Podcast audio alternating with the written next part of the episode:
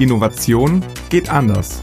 Ein Podcast von Trend One mit Peter von Aspern und Sebastian Metzner. Unser heutiges Thema lautet die Eigenschaften der Top-Innovatoren. Und dazu sprechen wir mit Holger Ernst. Er ist Professor für Technologie und Innovationsmanagement an der WHU. Zu Beginn der Folge gehen wir näher auf das Innovation Success Panel ein. An über 300 Unternehmen hat Professor Ernst die Erfolgsfaktoren für Innovationsführerschaft wissenschaftlich untersucht. Ob Strategie, Kultur oder Prozesse, wir beantworten euch die Frage, worauf Innovationsverantwortliche sich zukünftig fokussieren sollten. Im zweiten Teil der Episode kommen wir auf die Rolle der Gründer und Führungskräfte zu sprechen.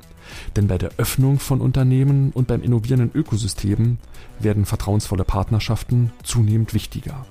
Am Ende der Folge weiten wir den Blick und schauen noch einmal nach China. Also nur mitten rein in Folge 37. Herzlich willkommen zum führenden Innovationspodcast Innovation geht anders.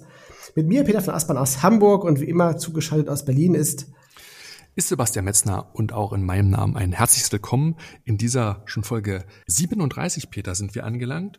Und heute sprechen wir über eins unserer Lieblingsthemen, nämlich das erfolgreiche Innovieren. Peter, was haben wir uns vorgenommen für heute? Genau, es geht mal wieder um unser Thema Wirkung. Das ist ja unser großes Überthema unserer Podcast-Reihe und nicht nur unserer Podcast-Reihe, sondern natürlich auch bei Trend One tatsächlich ähm, wirkungsvolle Innovationen voranzubringen. Und wir haben bereits einiges zu diesen wichtigsten Voraussetzungen für wirkungsvolle Innovationsarbeit in den letzten Folgen besprochen. Natürlich das Thema Trendmanagement als ein ganz wichtiger Grundpfeiler für wirkungsvolle Innovationsarbeit und insbesondere auch das Thema ähm, der strategischen fundierten Fokussierung mittels Innovationsfeldern ist auch ebenfalls ein ganz wichtiger Eckpfeiler für wirkungsvolle Innovationsarbeit. Ja, und heute wollen wir diese Erfahrungswerte aus unseren zahlreichen Kundenprojekten mal mit einer wissenschaftlichen beziehungsweise auch empirischen Perspektive ergänzen, Sebastian. Genau. Und dazu haben wir uns einen renommierten Gesprächskast eingeladen. Herr Dr. Professor Holger Ernst ist heute zu Gast. Er ist Mitbegründer des Innovation Success Panels und ist Professor für Technologie und Innovationsmanagement an der WHU in Wallander. Herzlich willkommen, Herr Professor Ernst, hier im Podcast. Hallo zusammen. Herzlichen Dank für die Einladung und äh, freue mich sehr darüber, heute mit Ihnen etwas zum Thema Innovation zu besprechen. Bevor wir gleich äh, ja, direkt in, in, in Medias Res gehen und in die Themen einsteigen, ähm, ist mir aufgefallen, dass in Ihrer persönlichen Vita durchaus auch ein Aspekt steckt, den Sie in Ihrer Arbeit als ganz wichtigen Erfolgsfaktor für Innovation beschreiben, nämlich zum einen Neues konkret in den Markt zu bringen, aber das eben auch mit Erfolg. Und das ist Ihnen durchaus gelungen mit dem Innovation Success Panel ja, vielleicht äh, steigen wir mit dem Thema gleich mal ein und ähm, gerne auch ein bisschen mehr zu Ihrer Person, was Ihre Aufgabe konkret ist an der WHU und was Ihr Werdegang bis dahin war. Ja, vielen Dank. Also ähm, ich ähm, komme eigentlich ursprünglich aus einer Unternehmerfamilie und deswegen liegt mir so ein bisschen das Thema Unternehmertum schon so ein bisschen im Blut. Äh, aus verschiedenen Gründen, auf die ich jetzt nicht näher eingehen möchte, hat sich das irgendwie zerschlagen. Und just in dem Moment erhielt ich damals an der Christian Albrechts Universität zu Kiel, wo ich studiert habe, äh, Betriebswirtschaftslehre, das Angebot von Herrn Professor Brockhoff auf dem Gebiet des Technologie- und Innovationsmanagements zu äh, promovieren. Das war der erste Lehrstuhl in Deutschland zu dem Thema und äh, das erste Graduiertenkolleg, ein Doktorandenprogramm von der DFG äh, gesponsert. Und äh, das fand ich thematisch so interessant, so spannend, dass ich gesagt habe, das mache ich. Und äh, habe dort sozusagen mit meiner wissenschaftlichen äh, Karriere äh, begonnen. Und in meiner Dissertation habe ich mich mit äh, Fragen der Patentbewertung oder Patent Analytics äh, beschäftigt. Und mir war es eigentlich immer wichtig, äh, nicht nur Wissenschaft zu betreiben, sondern am Ende auch ähm, äh, Benefits und Handlungsempfehlungen für, für Manager daraus zu entwickeln. Also die praktische Anwendbarkeit der wissenschaftlichen Forschung war mir unglaublich wichtig und aus dieser Thematik Patentbewertung, Patent Analytics, wie wir heute sagen, ist äh, dann auch später dann ein Unternehmen, die Patentszeit, äh, entstanden, die ich mit einem äh, meiner Studenten, dem Herrn Ohmland, gegründet habe und die wir 2018 erfolgreich äh, verkauft haben. Und so war es dann im Grunde genommen auch mit dem Innovations-Success-Panel, von dem Sie jetzt einleitend eben sprachen. Das war Teil meiner Habil. Da ging es um das Thema, was sind eigentlich die Erfolgsfaktoren von Innovationen? Was kennzeichnet erfolgreiche Innovatoren? Und da habe ich damals mir auch überlegt, das musst du empirisch untersuchen, da musst du Unternehmen fragen. Und ähm, aus diesem Ansatz ist dann das Innovationserfolgspanel entstanden, woraus man äh, relativ schnell erkennen kann, was sind Erfolgsfaktoren und neue Unternehmen können sich relativ schnell gegen diese Erfolgsfaktoren eben benchmarken und dann ganz konkret ihr Innovationsmanagement verbessern. Also da war mir auch diese Umsetzung in die Unternehmenspraxis hinein unglaublich wichtig und das kennzeichnet im Grunde genommen heute auch noch meine Forschung äh, an der WHU. Äh, das ist für mich extrem wichtig. Wie ähm, kann man sich an dieses Panel vorstellen, beziehungsweise wie bereit ist das aufgestellt? Wie viele Datensätze von Firmen stecken da inzwischen so drin? Das ist ja eine ganze Menge jetzt. Ja, mittlerweile sind das äh, ja knapp 350 Datensätze, 350 Unternehmen oder beziehungsweise strategische Geschäftseinheiten. Bei großen Unternehmen macht das keinen Sinn, das fürs gesamte Unternehmen zu machen. Dann macht man das für die einzelnen äh, Geschäftseinheiten und äh, dort wird relativ standardisiert nach dem Innovationserfolg gefragt, damit man die Unternehmen bewerten kann, wie erfolgreich sie sind und äh, das macht sich natürlich am Ende auch an Umsätzen und Gewinnen äh, bemerkbar. Also Innovation ist ja kein Selbstzweck, sie muss am Ende Mehrwert liefern für Kunden, die die auch zu bezahlen haben. Ne? Deswegen messen wir den Innovationserfolg zum Beispiel daran, wie schnell ein Unternehmen äh, wächst durch neue Produkte und wie profitabel die neue Produkte, die Innovationen äh, sind. Und dann gucken wir uns an, wie die Unternehmen Innovationsmanagement betreiben. Da gibt es 48 standardisierte Fragen, die sind aus der Erfolgsfaktorenforschung für Innovationen der letzten 40 Jahre abgeleitet.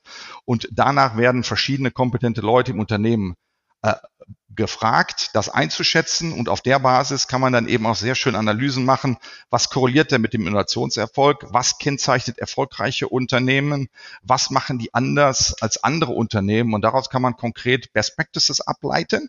Und heute, wenn ein Unternehmen zu äh, mir kommt, kann man genau diese Übung wiederholen und dann kann man jedes neue Unternehmen gegen das Profil unserer Innovationsführer legen und dann schnell Stärken- und Schwächenprofile erstellen und dann ganz konkret Handlungsempfehlungen ableiten, wo man ansetzen sollte, um das Innovationsmanagement zu verbessern. Und wenn man das macht, hat man eine gute Wahrscheinlichkeit auf Basis unserer Daten, dass man dann am Ende auch mehr Umsatz und mehr Gewinn mit Innovationen äh, erzielt. Und man kann diese Maßnahmen auch jederzeit überprüfen, indem man nach ein, zwei, drei Jahren nochmal zurück zu uns kommt und dann so ein Benchmark nochmal wiederholt, um dann zu sehen, haben wir uns denn wirklich verbessert mit den Dingen, die wir im Unternehmen angestoßen haben. Mhm. Wie viele Jahre machen Sie das ganz kurz, wenn ich einmal fragen darf?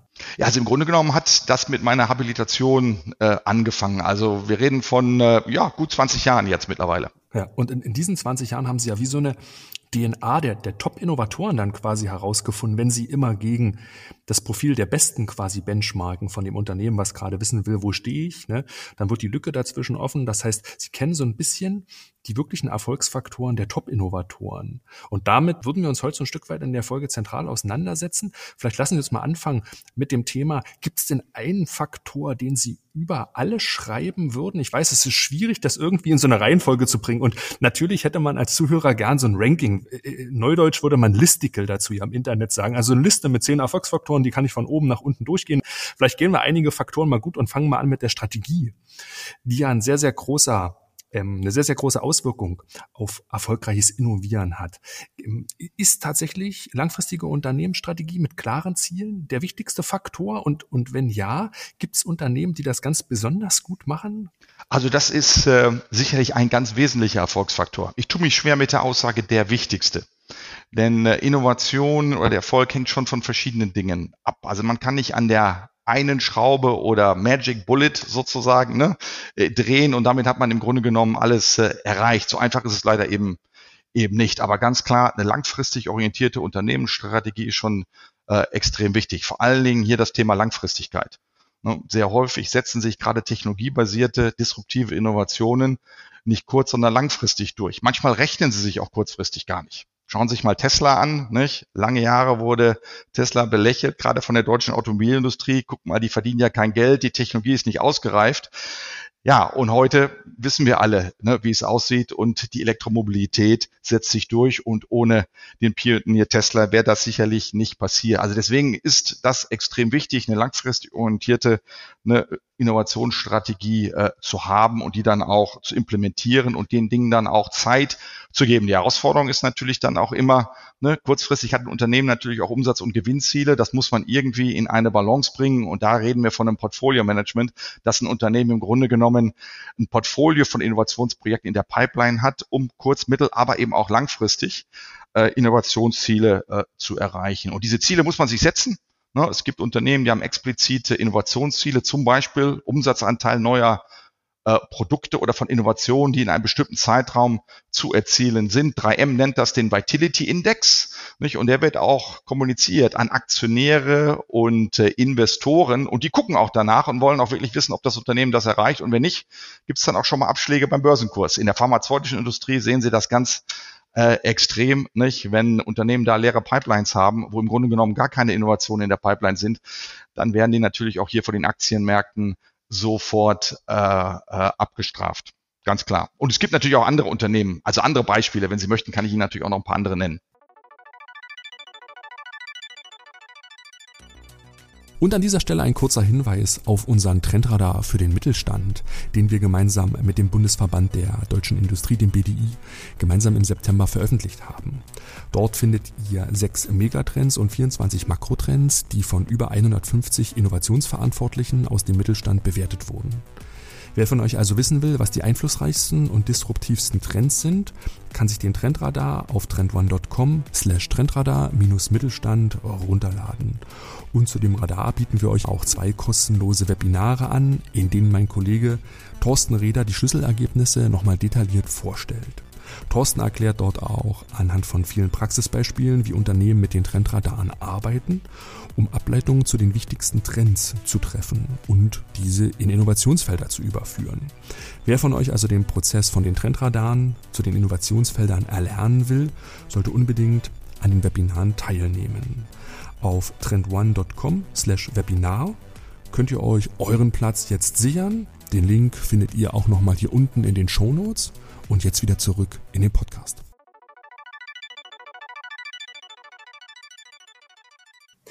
Gibt es ja noch weitere Faktoren, die ähm, wesentlich sind, um so eine langfristige Innovationsarbeit zu ermöglichen? Weil im Grunde ist ja ein typisches Beispiel, was oft genannt wird, natürlich äh, sind es Familienunternehmen, die aufgrund ihrer Eigenstruktur in der Lage sind, eben langfristig Ziele zu verfolgen und eben nicht quartalsweise ähm, Aktionären zum Beispiel Rechenschaft ähm, ablegen müssen und, und kurzfristige Gewinnmaximierung ähm, betreiben müssen. Wobei Sie jetzt ja gerade auch schon gesagt haben, dass das auch äh, wie bei 3M auch anders geht, dass man sowas durchaus als KPI mit aufnehmen kann. Aber würden Sie sagen, was sind da so die wichtigsten moderierenden Faktoren, die so eine langfristige Innovationsstrategie begünstigen?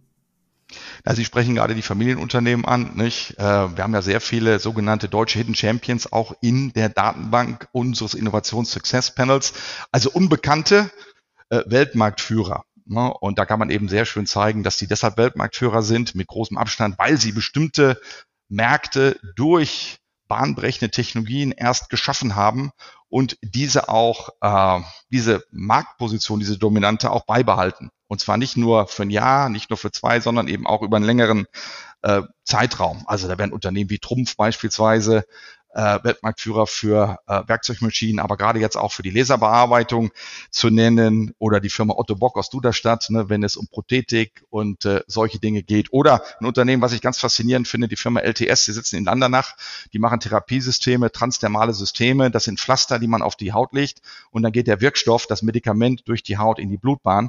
Alles Beispiele für absolute Weltmarktführer auf ihrem Gebiet und die Quelle dieser Marktführerschaft, dieser Dominanz, muss man ja schon sagen, sind eigentlich oder sind in erster Linie bahnbrechende technologiebasierte äh, Innovation. Allerdings kann man nicht sagen, dass sozusagen die Governance und Eigentümerstruktur entscheidend ist. Denn Tesla oder nehmen Sie Amazon oder nehmen Sie andere Unternehmen, äh, sind an der Börse notiert und sind auch erfolgreich mit langfristigen Innovationsstrategien. Und äh, ich glaube, es ist auch so, dass heute Anleger schon verstanden haben, wenn Unternehmen ähm, langfristige Innovationsprojekte vorantreiben, dass das manchmal eben auch notwendig äh, ist, äh, dem Ganzen ein bisschen Zeit zu geben. Ne? Amazon hat, hat in den ersten Jahren alles Geld, was sie verdient haben, in das Wachstum des E-Commerce-Geschäfts und in den Aufbau neuer Geschäftsfelder wie äh, cloud-basierte IT-Outsourcing-Lösungen gesteckt und hat heute innerhalb von ja, gut 25 Jahren ein fantastisches Unternehmen geschaffen und die Aktionäre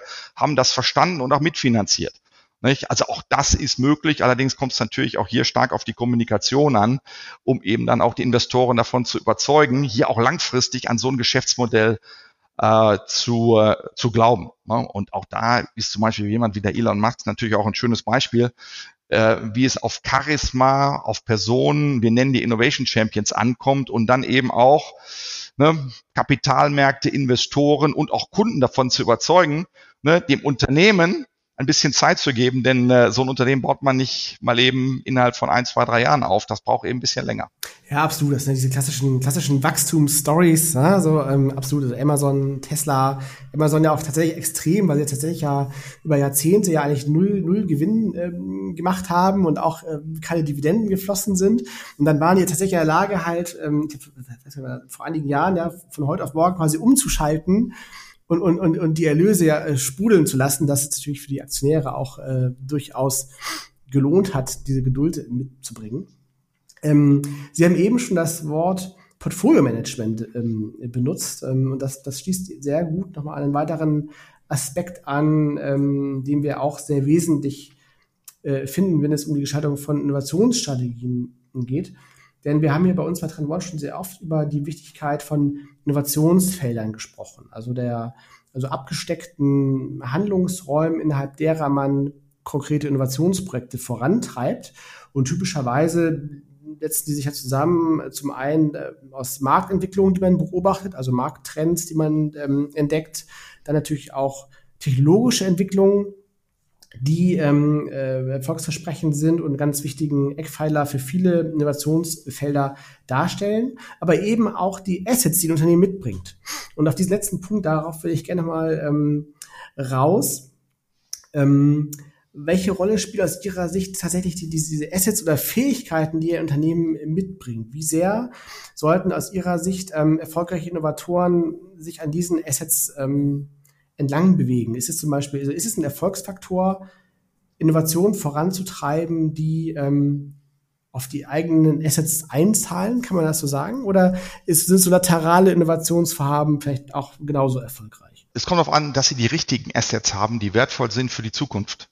Mhm. Und es kann durchaus sein, dass die Assets, die sie gerade besitzen, in der Zukunft wertlos sein werden, weil sich ihre Technologie in Luft auflöst, weil sie durch eine neue Technologie abgelöst wird. Nehmen wir mal das klassische Beispiel Blockbuster Netflix. Ne?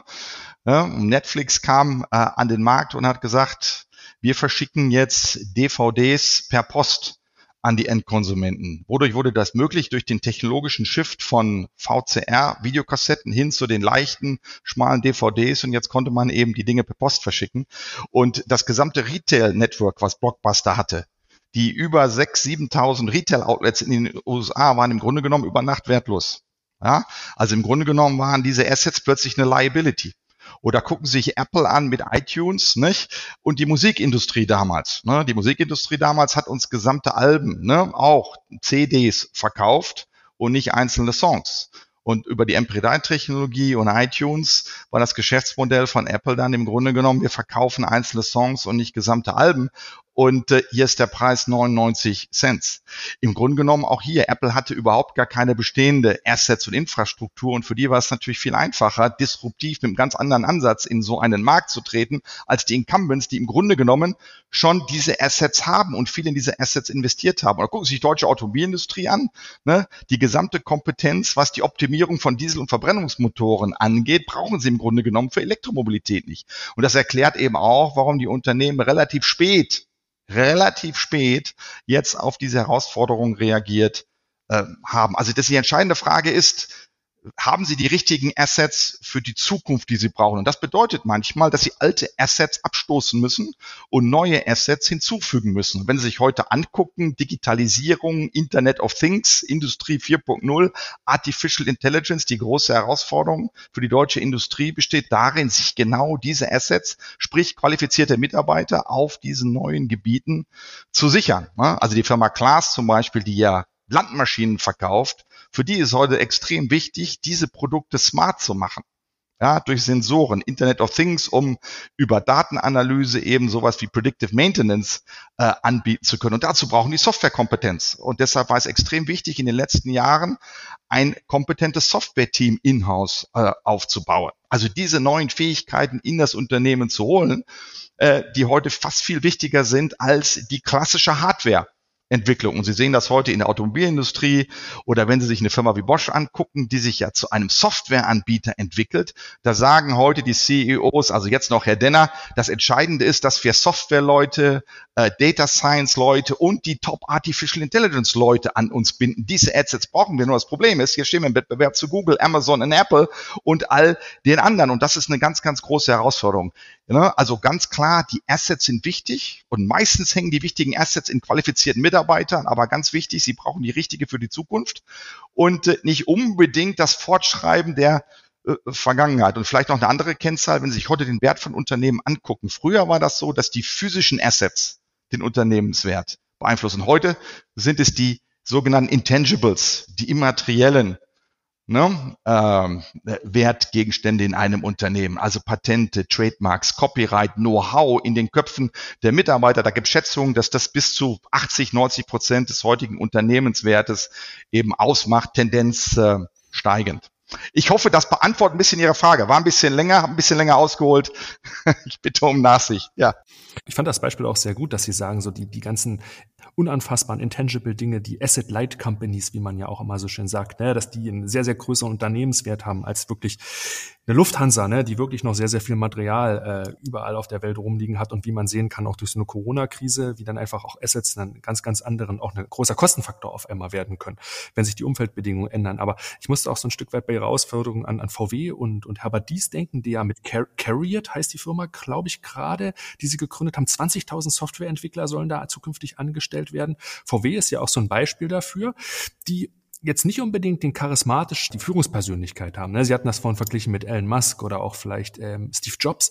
Da hat man immer diese, diese Personifizierung der Innovationskraft. Auf der anderen Seite hat man neben diesem Genius, der da immer ist, so eine Art prozessualen Anspruch. Ich frage mich, was ist aus Ihrer Perspektive und auch aus Perspektive des Success Panels besser? Sind es wirklich die Menschen, die sich vor den Kahn spannen und als Leader vorwärts gehen, oder sind es die exzellenten Prozesse, die ein Unternehmen innovationsfähiger macht? Da, die Antwort ist einfach. Sie brauchen beides. das dachte ich mir. Ja, das müssen Sie aber klären. Schon. Ja, aber es ist in der Tat so. Es ist meistens so, also gerade bei radikalen, disruptiven Innovationen glauben die wenigsten Leute daran, sind immer wenige, die daran glauben. Ja, und das sind die, das sind die Champions, wie wir sie nennen, die Innovation Champions. Und Sie haben gerade schon ein paar Beispiele genannt, Elon Musk, Jeff Bezos oder nehmen Sie die Gründer von BioNTech. Ja, die beiden hatten vor vielen, vielen Jahren, vor Jahrzehnten die Vision mRNA-Technologie ne, zur Bekämpfung von Krebs und haben dann relativ schnell erkannt, daraus kann man eben auch Impfstoffe machen, um äh, Corona äh, zu ähm, besiegen. Ähm, ganz wenige haben daran geglaubt. Ja, das war jetzt auch nicht das Ergebnis von systematischen Prozessen oder schon gar nicht von einer systematischen staatlichen Förderung. Hier haben wenige Leute daran geglaubt und die haben Investoren gefunden, wie die Strungmann-Brüder zum Beispiel, die gesagt haben, wir investieren, wir, wir geben Risikokapital oder wie Herr Hopp das macht im Bereich der Biotechnologie mit CureVac und anderen Unternehmen. Äh, und wenn Sie in die Hidden Champions äh, schauen, wir müssen ja jetzt nicht immer die großen amerikanischen Tech-Unternehmen nehmen. Ich habe ihn vorhin Trumpf genannt. Also ich hatte das Vergnügen, Herrn Leibinger, Bertolt Leibinger mal persönlich vor vielen, vielen Jahren auf der EMO kennenzulernen, der mir damals erklärt hat, was seine Vision für seine Industrie ist in der Zukunft und setzte damals alles auf Laser und er ist belächelt worden. Aber er hat fest daran geglaubt und er hat sein Unternehmen in diese Richtung maßgeblich umstrukturiert mit diesem langfristigen Innovationsziel vor Augen. Und wenn Sie sich heute angucken, ist äh, die Lasertechnologie ein ganz wesentliches Element der Wachstums- und Erfolgsgeschichte von, äh, von Trumpf. Oder ich habe den, den Gründer von LTS Lohmann, den Dr. Hoffmann. Der arbeitete für ein anderes Unternehmen, die Lohmann-Gruppe auf der anderen Rheinseite. Und er hat sich überlegt, wie kann man Klebetechnologie denn eigentlich nutzen für Pflaster, um damit Werkstoffe in den menschlichen Körper zu bringen. Und er hat damals die Besitzer von Lohmann gewonnen, ihm Geld zu geben, womit er sich sein eigenes Unternehmen gegründet hat, hat daraus LTS gemacht, ist heute Weltmarktführer für diese transdermalen Systeme. Diese Menschen kennen relativ wenige, weil sie nicht so prominent in der Öffentlichkeit sind. Aber wenn Sie sich die ganzen Champions, Hidden Champions angucken, auch dahinter stecken charismatische, individuelle Innovation Champions, ohne die diese Hidden Champions heute nicht existieren äh, würden. Gleichzeitig wissen wir aus der Literatur, dass erfolgreiche Innovatoren vor allen Dingen dann, wenn sie schon ein bisschen länger am Markt sind, also wenn sie aus der Startup-Phase raus sind, also wenn sie etablierter sind, dass sie dann eben auch strukturierte Innovationsprozesse äh, haben, die klar machen, was zu tun ist, um aus einer Idee am Ende auch eine erfolgreiche Innovation zu machen.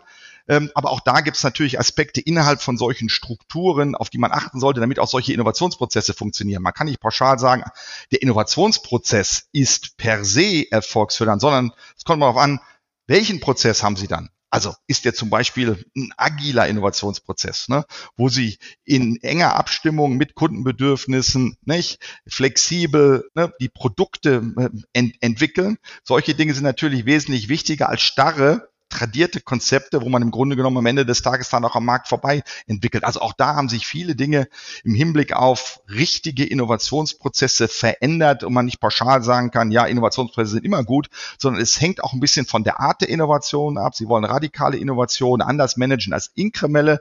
Da muss so ein Prozess auch flexibel sein, neben der Agilität und, und, und. Und wenn man das hat, zeigt zumindest auch bei uns das Innovation Success Panel, sind auch Unternehmen mit derartigen Prozessen erfolgreich als Unternehmen, die gar keine Prozesse haben. Mhm.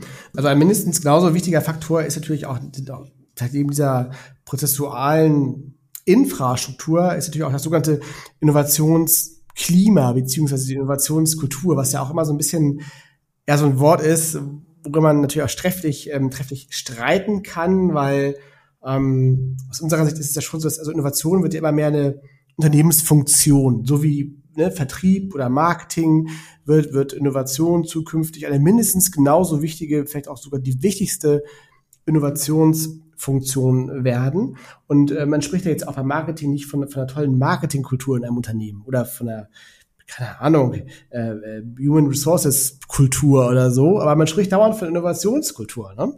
ähm, was eigentlich auch eigenartig ist, aber vielleicht wenn man es anders formuliert und fragt, welche Eigenschaften denn eine Unternehmenskultur haben müsste oder sollte, um Raum zu schaffen, dass in einer Organisation Neues gewagt werden kann und diese Spielräume da sind, dass man eben auch mal riskante Wetten machen kann.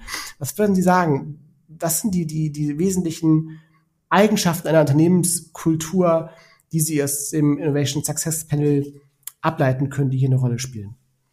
Also wenn, als Sie mich vorhin fragten, was ist der wichtige Erfolgsfaktor, wenn ich mir wirklich einen rausnehmen müsste, dann ist es die Innovationskultur. Das ist im Grunde genommen die Basis und das finden wir auch in anderen äh, ergänzenden empirischen Studien, die wir durchgeführt haben, dass viele dieser Erfolgsfaktoren, die wir im Panel identifizieren, am Ende auch davon abhängig sind, ob ein Unternehmen die Basis hat. Und die Basis ist eine innovationsfreudige Unternehmenskultur. Ja, von daher ist es auch eines meiner Lieblingsthemen und vor allen Dingen mit unseren Executive MBA-Studenten, die alle ja schon ein bisschen älter sind und Erfahrung haben. Und wenn wir über das Thema diskutieren, dann kommen sofort die ganzen Argumente, warum die Kultur in ihren Unternehmen nicht funktioniert und woran es liegt und wo wir mal ansetzen müssen, damit Innovationen überhaupt eine Chance haben, implementiert zu werden. Also von daher ein fundamental wichtiger Erfolgsfaktor. Da können wir uns ganz lange darüber unterhalten. Und wenn Sie mich fragen, was sind wichtige Elemente? Zunächst einmal braucht man natürlich eine positive Risikoeinstellung. Also Leute müssen ermuntert werden, Risiken einzugehen. Stick out your neck. Ja? Also, und zwar auch wirklich ne, mit bold Ideas, mit großen Ideen, nicht nur Inkrementalismus. Und das bedeutet natürlich auch, dass man am Ende des Tages auch scheitern kann. Ne, also je innovativer, je radikaler die Idee, desto höher ist die Wahrscheinlichkeit des Scheiterns. Das ist nun mal inhärent in Innovation. Und da sind wir gleich beim nächsten Thema. Wie gehen Sie mit Scheitern um? Ja, oder mit, mit, mit Fehlern oder mit Projekten, die sie abbrechen müssen. Ja?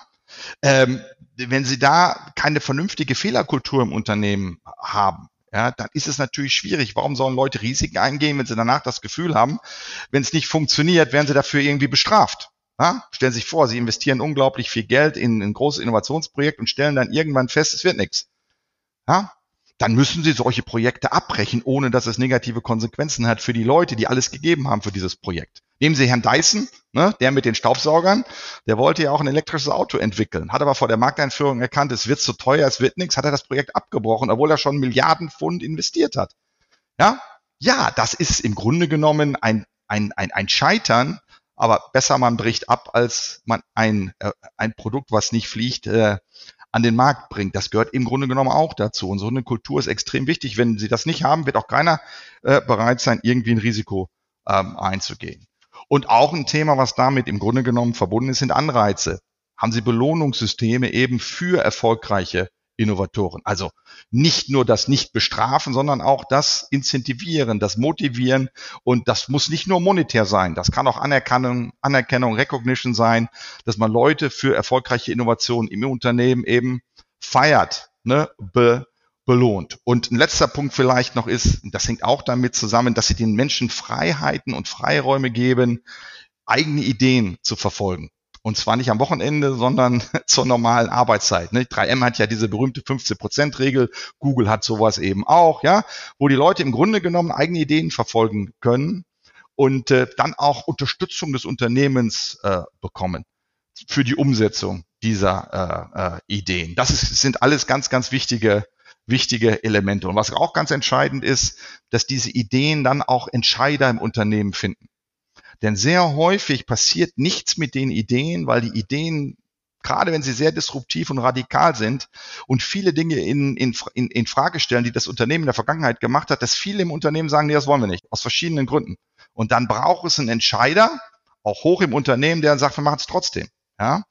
Und äh, deshalb ist es extrem wichtig, dass hier eben auch ne, diese Ideen äh, nach oben durchkommen oder das Top-Management auch mal mit drauf guckt, um dann eben auch da zu sein, um dann auch Entscheidungen zu treffen, damit solche Ideen auch wirklich umgesetzt äh, werden. Da hakt sehr häufig. Dass tolle Ideen im Unternehmen existieren, was passiert nichts, weil die Unterstützung dann am Ende des Tages auch vom Top-Management äh, fehlt. Also das sind alles so ein paar Elemente, die unglaublich äh, wichtig sind, um so eine Grundkultur äh, zu schaffen, damit Innovationen im Unternehmen auch wirklich vorangetrieben werden. Extrem wichtiger Erfolgsfaktor, ganz klar, ja.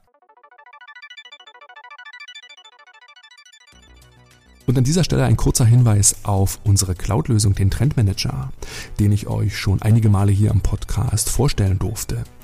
Der Trendmanager ist das strategische Werkzeug für eure Innovationsarbeit und hilft allen Innovationsverantwortlichen bei der Digitalisierung von Innovationsprozessen.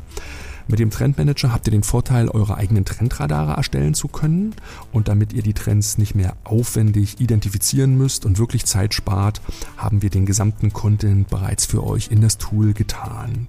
Ihr habt Zugriff auf über 17 Megatrends, über 109 Makrotrends und 48.000 Mikrotrend-Beispiele und gemeinsam mit euren Teams könnt ihr all diese Trends gemeinsam auswählen und nach verschiedenen Kriterien auch bewerten.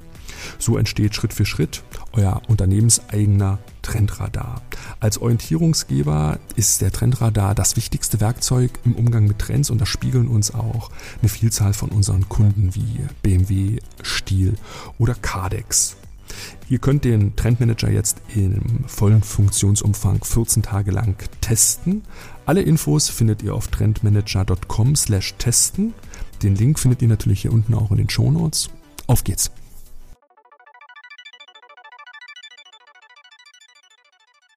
Ja, was, was Sie eben gerade zum Schluss ja nochmal ausgeführt haben, ist, ist im Grunde auch die Relevanz eines internen Sponsors für solche, ja, vielleicht auch total gewagten oder riskanten Ideen. Und ähm, ja, wenn man jetzt mal auch auf die großen Innovatoren oder auch Disruptoren guckt aus dem Silicon Valley, dann war da ja oft das Muster, dass genau diese Promotoren ja oft die CEOs selbst waren, die ja auch gleichzeitig die Gründer dieser Unternehmen waren.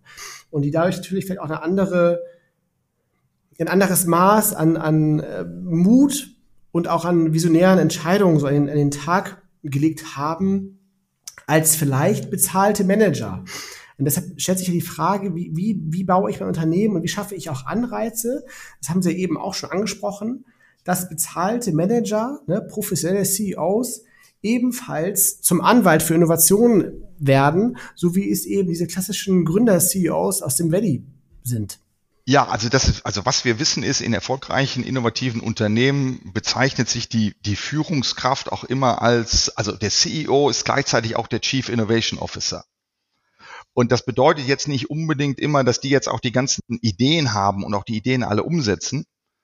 Ne, also dann wäre er sicherlich auch überfordert. Manchmal ist das so. Ein erfolgreicher Gründer wie so ein Jeff Bezos hat auch viele Ideen und bringt die ein. Ja, aber darum geht's nicht nur, sondern es geht im Grunde genommen auch darum, dass jemand eben durch Macht, Hierarchie und die Möglichkeit eben auch Ressourcen hinter so eine äh, Innovation zu packen, unglaublich wichtig ist, äh, am Ende dann ähm, auch aus einer Idee dann auch eine, eine erfolgreiche Innovation zu machen. Also ein schönes Beispiel ist auch das mit Nespresso und den Kaffeekapseln. Die Idee war schon relativ lange im Unternehmen bekannt, aber viele waren der Meinung, das wird nie funktionieren. Da ist kein Markt da, viel zu teuer, technologisch zu komplex. Also einfach nur auf Knopfdruck so ein Espresso aus so einer Maschine für jeden Haus, für jeden Haushalt. Also dann haben wir doch Kaffeeprodukte schon im Portfolio von äh, Nestle, Nescafé und und ah, sollten wir nicht machen. So und erst als es gelang, diese Idee dem äh, dem äh, Vorstandsvorsitzenden von Nestle zu präsentieren und ihn zu überzeugen, wurde die Nespresso GmbH gegründet, ausgegründet und wir kennen die Geschichte. Daraus ist heute ein riesen erfolgreicher Markt für Nestle äh, entstanden. Also jetzt ohne äh, jemand aus dem Top-Management, der sagt, ich, ich, ich äh, treffe jetzt eine Entscheidung, weil ich sie treffen kann, weil ich die Macht habe und ich kann die Ressourcen dahinter stecken und ich kann äh, sozusagen die ganzen Widerstände auch gegen diese ganzen disruptiven Ideen äh, ausheben. Ohne die gibt es solche, äh, äh, gibt es solche erfolgreichen disruptiven Ideen eigentlich nicht. Also man kann sagen, ähm, als so eine Faustregel. Also je disruptiver und je höher die Widerstände im Unternehmen, desto eher brauche ich wirklich jemanden aus dem Top-Management, der sagt, wir machen das. Extrem äh, wichtig. Und so eine Kultur muss man sich schaffen und auch erhalten. Und man muss, wie ich vorhin gesagt habe, eben auch in einem großen Unternehmen sicherstellen, dass solche Ideen auch nach oben vordringen ne, in die Chefetagen. Ganz klar. So, und wenn natürlich so ein Gründer noch da ist, geht das schneller. Ja? Wenn die Gründer mal raus sind in so einem Unternehmen, muss man eben auch da darauf achten, dass die richtigen Führungskräfte dann nachkommen und eben auch ne, die Wertigkeit von Innovation sehen und eben auch verstehen, wie wichtig sie sind für die Umsetzung von Innovationen. Und es gibt ja durchaus auch ganz viele Beispiele von Unternehmen, große mittelständische Unternehmen, wo auch nach der Gründergeneration ganz erfolgreiche Manager mit gleichen Mitteln und mit gleichen Visionen und mit gleichen äh, Prioritäten dann auch äh, die Innovation in den Unternehmen vorangetrieben haben. Also klar, so, so, so eine Gründerperson macht bestimmte Dinge vielleicht leichter, aber in Unternehmen, wo die Gründer irgendwann mal raus sind, äh, kann man sich das auch äh, bewahren. Und es ist natürlich dann auch extrem wichtig, dass man sich dann überlegt, wen setzt man denn dahin? Ne? Also wenn man sich heute im Aufsichtsrat mal überlegt, die machen, treffen ja die Personalentscheidung, wer wird ein Vorstand in einem, in einem großen Unternehmen, dann bin ich schon der Meinung, dass die schon auch ein bisschen darauf achten sollten, welche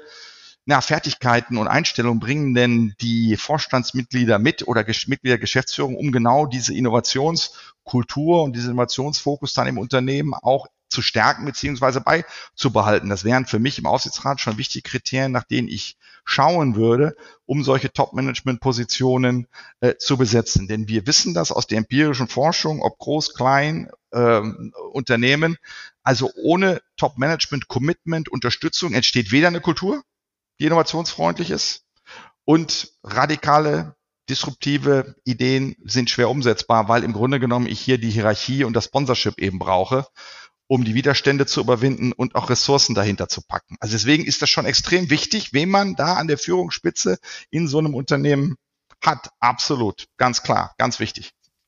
Dann fasse ich vielleicht mal zur Hälfte der Folge nochmal ganz kurz zusammen, um das nochmal so ein bisschen prägnanter zu machen. Sie sagen Innovationskultur, wenn wir es so ein bisschen jetzt auf die Folge beziehen, ist, ist Ihr Favorit, ne? das ist der wichtigste Innovationsfaktor, gefolgt dann gleich von dem ganzen Thema Top-Management-Unterstützung, Promotorenprinzip, der CEO ist der CIO, das fand ich sehr, sehr gut dargestellt, gefolgt von einer klaren Innovationsstrategie mit, mit Zielen, dem Portfolio-Management vielleicht als viertes, professioneller, agiler Innovationsprozess, war das fünfte und vielleicht das sechste ist die Kundennähe. Das habe ich mir so ein bisschen gerade notiert auf meinem Zettel. Darüber haben wir doch gar nicht gesprochen. Das wollte ich nämlich gerade sagen, das ist extrem wichtig. Wenn Sie am Ende keinen Kunden finden, der ne, Ihre tolle Innovation bezahlt, dann äh, kommt am Ende auch nichts dabei raus. Also Probleme von Kunden zu lösen, sogenannte Pain Points, extrem wichtig. Eine Technologie per se oder ein Patent per se schafft noch keine Innovation. Sie muss Mehrwert schaffen. Am Ende muss sie einer bezahlen. Erst dann würden wir auch erst von der Innovation reden. Sonst ist das in unserem Sprachgebrauch eine Invention.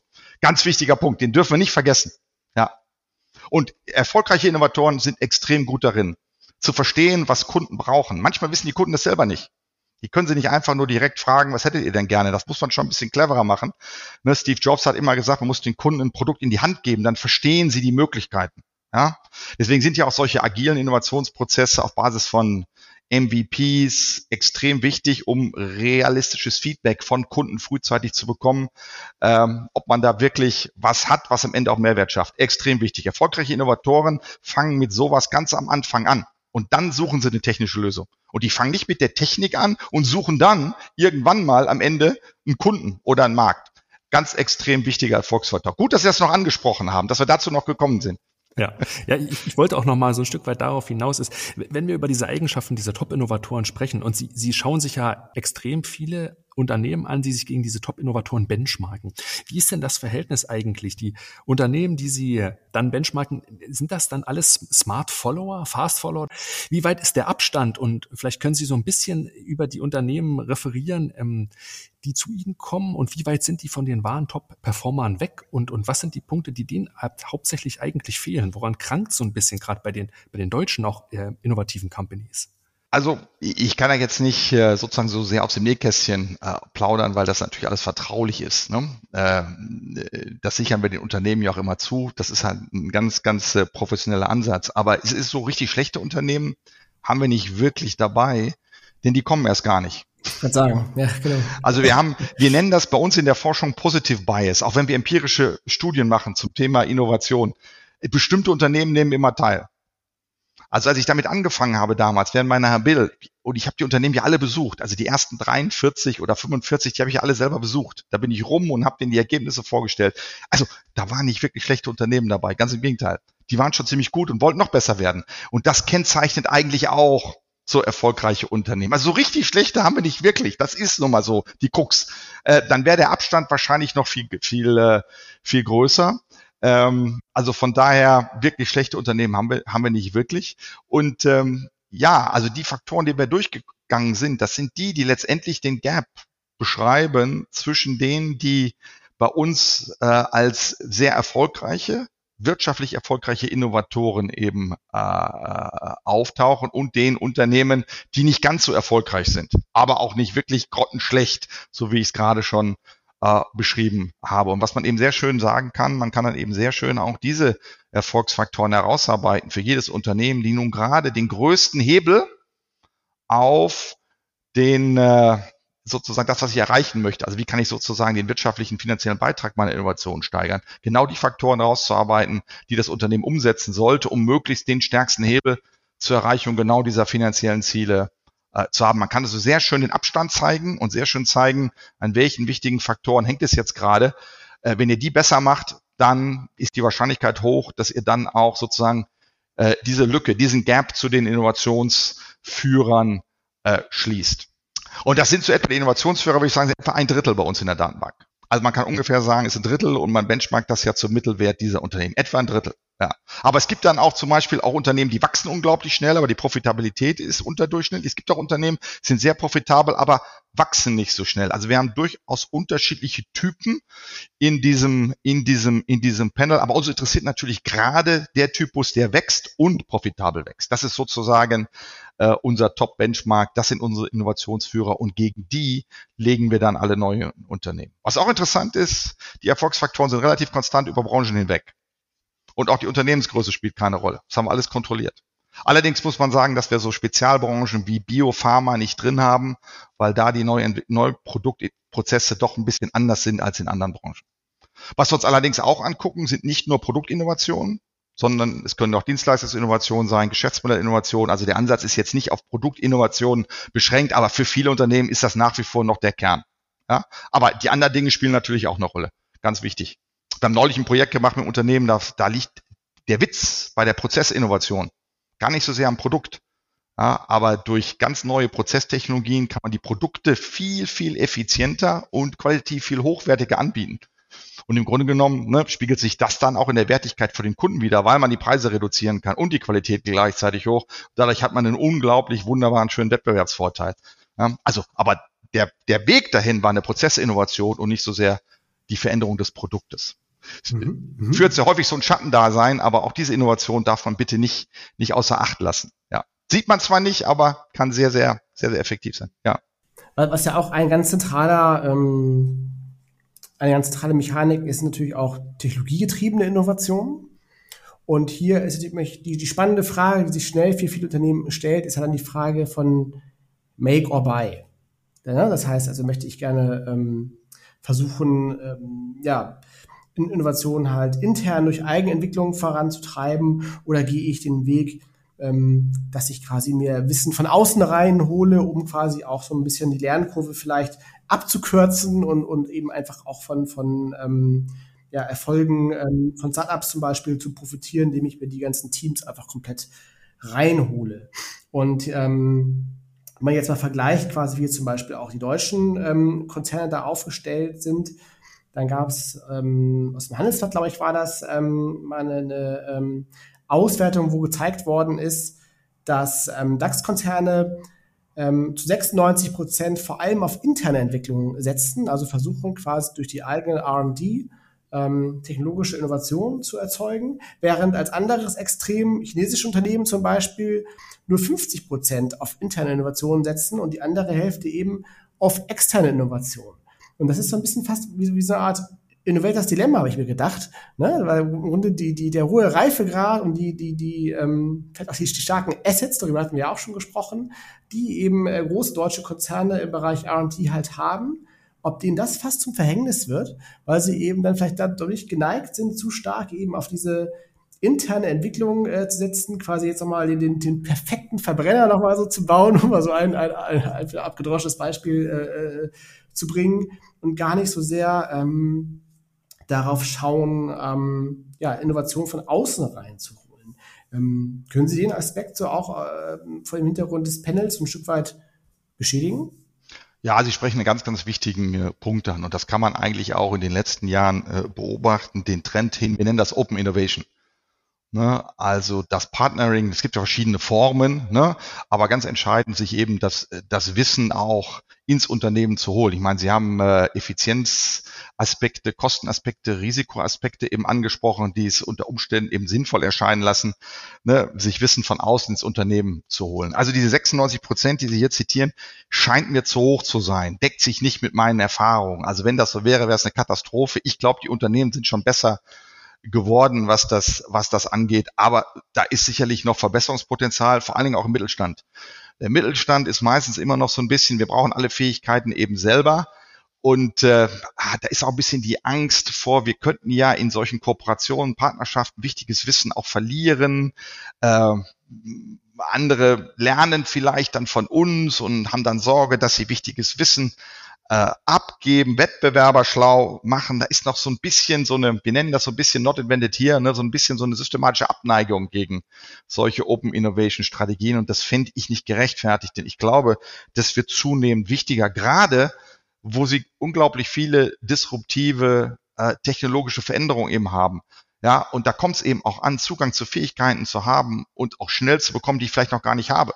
Und dann gehören natürlich solche Partnerschaften dazu, um so ein Wissen, solche Fähigkeiten erstmal aufzubauen. Ja, also wenn Sie sich die deutsche Automobilindustrie nehmen, ne, früher haben die überhaupt keine Partnerschaften gemacht, mit Zulieferern, ja.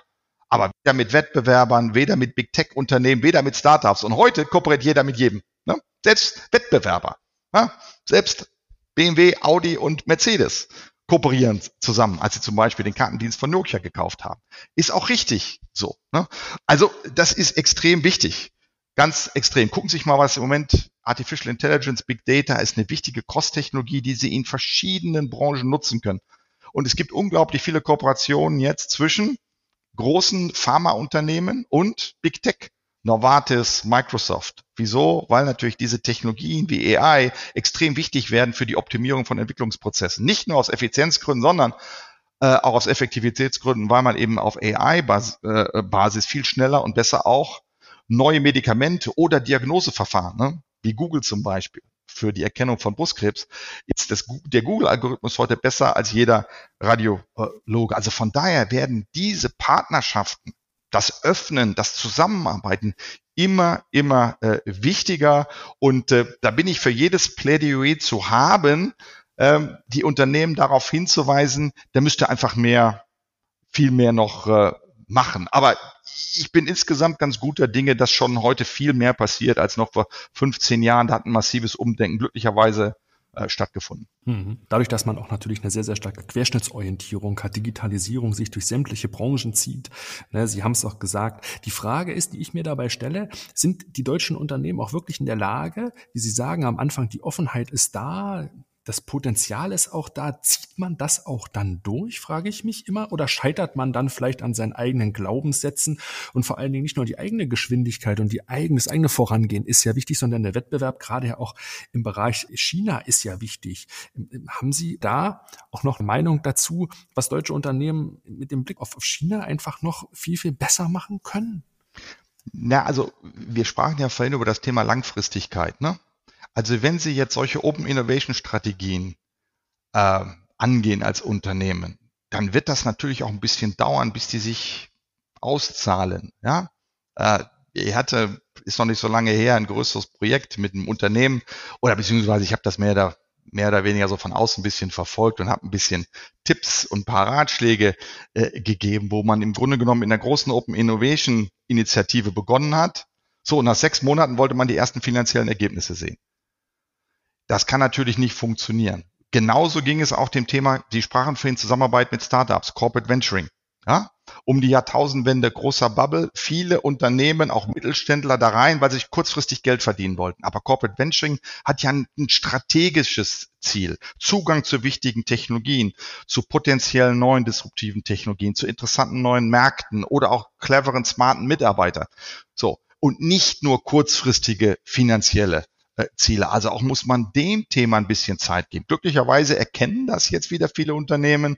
Man sieht wieder eine Zunahme von solchen Corporate Venturing Aktivitäten auch im Mittelstand. Aber es ist extrem wichtig, dass man dem eben auch Zeit gibt, bis sie dann am Ende auch funktionieren können für das Unternehmen. Wenn man die unter kurzfristige, ähm, unter kurzfristigen finanziellen Return-Druck stellt, dann werden solche Initiativen eben schnell kaputt gerechnet, kaputt gemacht und damit erreicht man, glaube ich, nicht die, äh, die erwünschten äh, Ziele.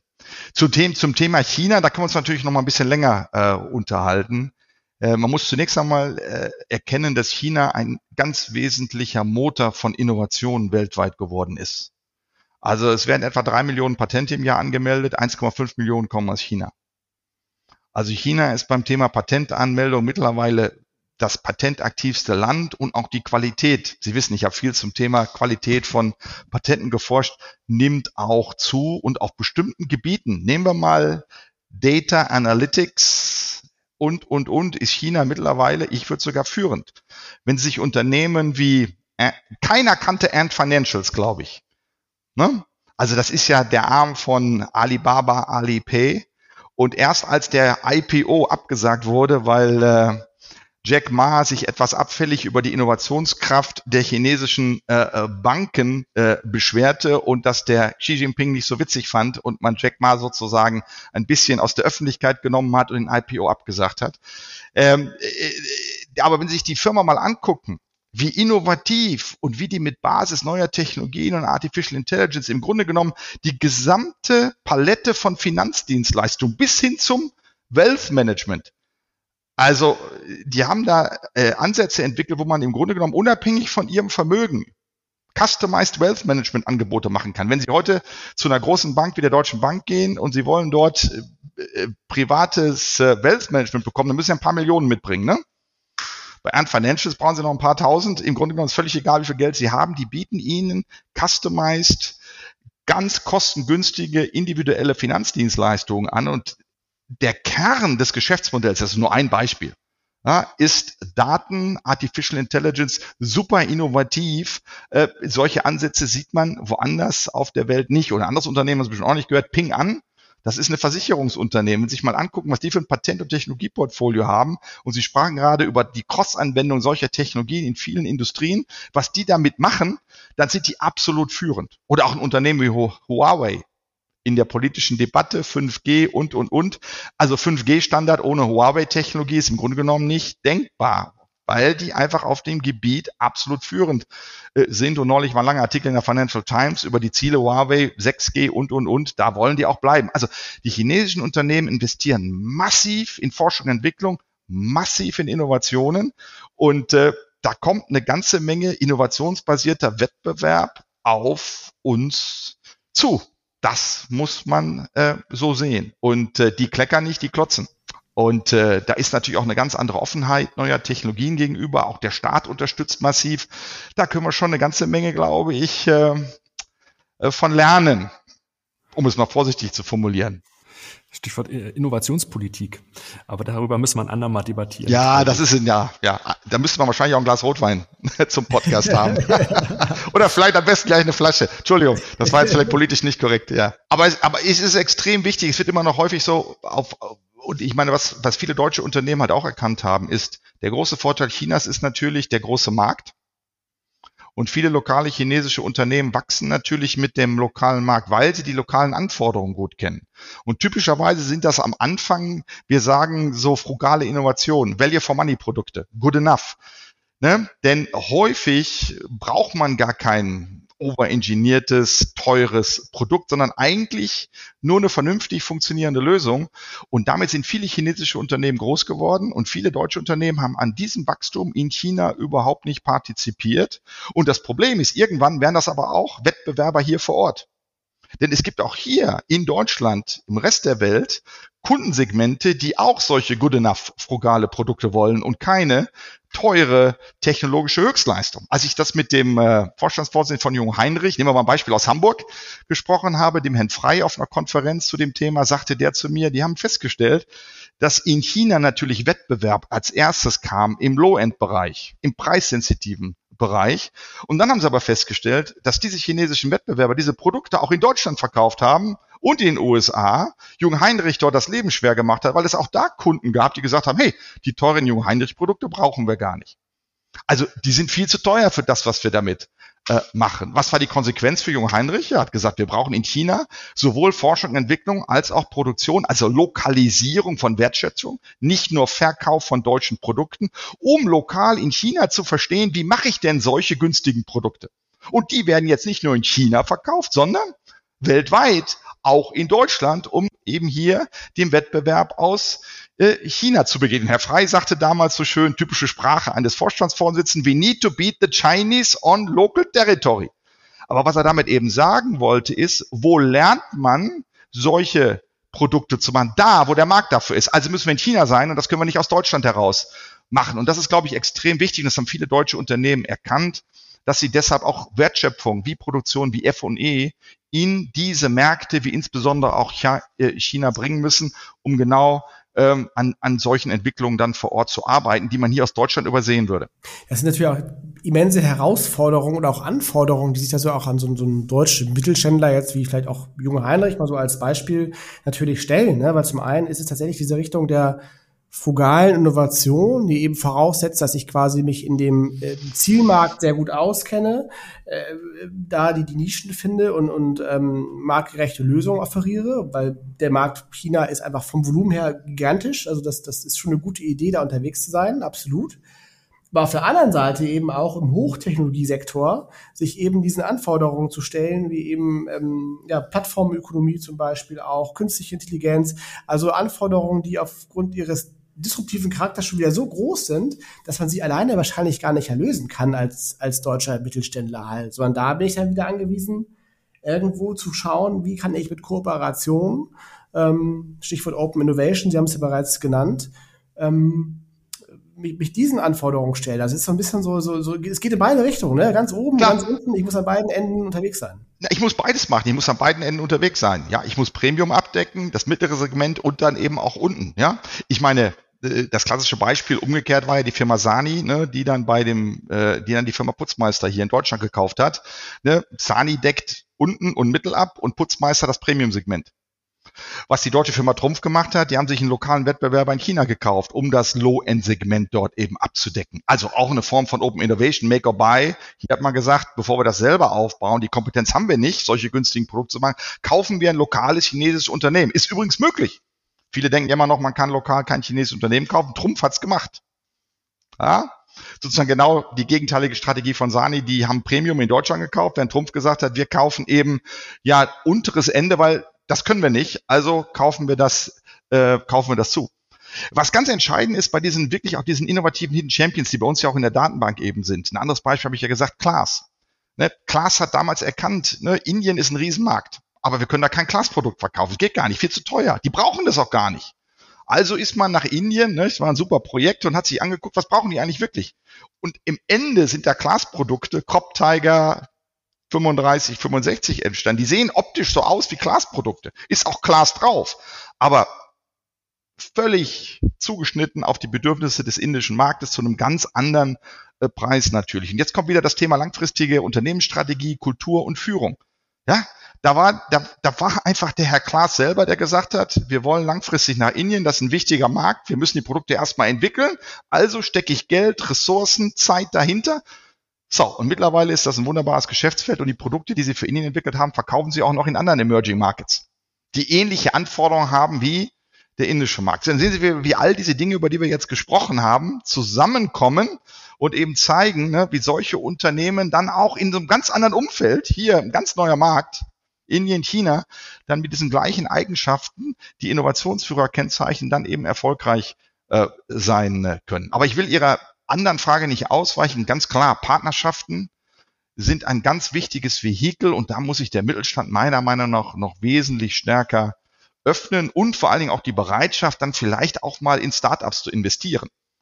Ne, aber auch da sieht man, kommt auch langsam. Ne? Trumpf zum Beispiel hat auch eine eigene CVC-Einheit äh, gegründet. Ne? Also auch da fängt man langsam an, auch mit, sich mit solchen Themen äh, zu beschäftigen. Ganz klar. Also da hat der Mittelstand auch Nachholbedarf und auch vielleicht, dass man gemeinsam zusammenarbeitet. Man muss ja auch nicht immer alles alleine machen. Bei bestimmten Dingen kann eine Partnerschaft sinnvoll sein. Man kann sich immer noch differenzieren durch andere kundenspezifische ne, Entwicklungen oder Serviceangebote, während man bei bestimmten technologischen Plattformen, gerade Analytics, AI, schon auch mal zusammenarbeiten kann über Industrien, aber selbst auch mal als Wettbewerber. Ne? Ich glaube, da sollte man ähm, das ganz pragmatisch sehen und äh, den Zacken, äh, Zacken muss nicht aus der Krone fallen, wenn man mal sagt, das machen wir nicht alles alleine. Also ich glaube, ähm, da kann der deutsche Mittelstand noch ein bisschen mutiger werden. Und wenn sie dann eine richtige Patentstrategie haben, dann kann ich mich auch öffnen. Denn wenn ich mein Wissen schütze, dann kann ich mich auch viel besser öffnen. Ja, auch da ist noch so ein bisschen Nachholbedarf, so ein professionelles IP-Management fehlt an der Stelle häufig. So, und dann ist natürlich die Angst, dass mir Wissen verloren geht.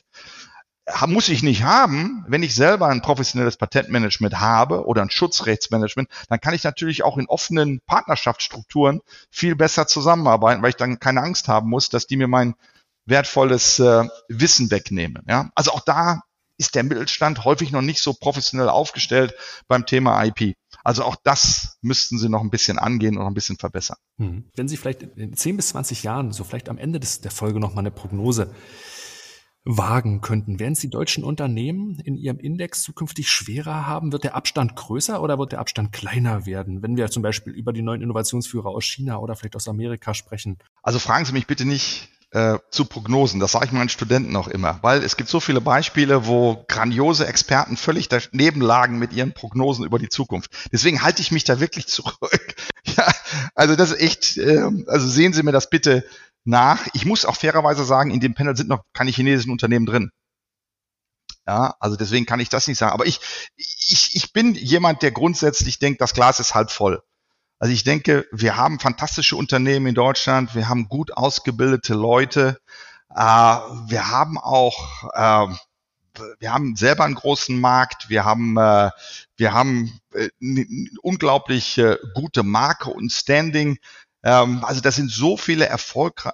Wir haben eine unglaublich gute Wissenschaftsinfrastruktur hier und, und, und. Also ich, Deutschland hat im Grunde genommen ganz viele Voraussetzungen, ganz vorne mitzuspielen. Ähm, also von daher haben wir eigentlich alles in derselben Hand. Wir müssen nur was draus machen. Also von daher denke ich, äh, ist alles möglich. Ja? Aber ein paar Dinge sollten wir vielleicht nochmal nachjust, nachjustieren. Und zwar nicht nur die Unternehmen, sondern auch sozusagen die Rahmenbedingungen sind nicht immer sind nicht immer, immer förderlich. Aber in erster Linie glaube ich schon an die Unternehmen und an die verantwortlichen Leute, äh, dass wenn sie das, äh, wenn sie das konsequent und richtig machen, analog auch zu den Unternehmen, die wir hier in dieser Datenbank als Innovationsführer äh, identifiziert haben. Und die sind das ja nicht nur mal ein Jahr und mal fünf Jahre, sondern ja wirklich auch über längeren Zeitraum. Also wenn sie so diesen Dingen folgen, dann bin ich überhaupt nicht bange. Dann denke ich, werden wir auch in Zukunft vorne mitspielen. Ganz klar. Okay, also keine, keine Prognose, aber trotzdem ein, ein positiver Zukunftsausblick. Das Glas ist halb voll, absolut. Ähm, Herr Professor Dr. Ernst, vielen Dank für dieses sehr interessante Gespräch. Ähm, war ein spannender Ausflug ähm, zum einen zu den Innovationserfolgsfaktoren, äh, zur äh, Frage China fand ich auch nochmal sehr interessant, Sebastian, ähm, darauf einzugehen. Wenn man sie persönlich ähm, erreichen möchte, wo kann man sie denn äh, am besten erreichen? Äh, zum Beispiel auch, wenn man nochmal Fragen hat zu dem Panel oder anderen Fragen, an die man sie sich persönlich wenden möchte. Was ist der beste Weg? Also man findet mich natürlich ganz einfach, muss einfach nur Holger Ernst WHO googeln, dann findet man mich natürlich an der WHO, aber am einfach eine E-Mail schreiben, äh, holger.ernst.whu.edu. Und äh, dann freue ich mich auf Zuschriften, Kommentare, Fragen, auch vielleicht über Dinge, die ganz anders gesehen werden. Oder äh, schöne, spannende Beispiele. Ich freue mich immer über eine anregende Diskussion, auch wenn die Standpunkte vielleicht mal anders sind. Also ich freue mich auf Feedback äh, jederzeit und ich verspreche, dass ich auch auf jede E-Mail oder jeden Anruf, wie auch immer, antworten äh, werde. Super. Dann tun wir euch die E-Mail-Adresse in die Show Notes, dann könnt ihr die dort nochmal nachlesen. Und dann sind wir auch schon durch für die heutige Folge. Vielen Dank, Herr Professor Ernst. Wir danken euch fürs Zuhören. Empfehlt uns gerne weiter an Kollegen und Freunde, wenn euch dieser Podcast gefallen hat. Wenn ihr uns Feedback schreiben wollt, geht das natürlich über LinkedIn oder podcast.trendone.com ist unsere E-Mail-Adresse. Ihr hört uns wieder zur nächsten Folge, die erscheint dann am 11. November. Bis dahin, macht's gut. Tschüss. Tschüss, vielen Dank.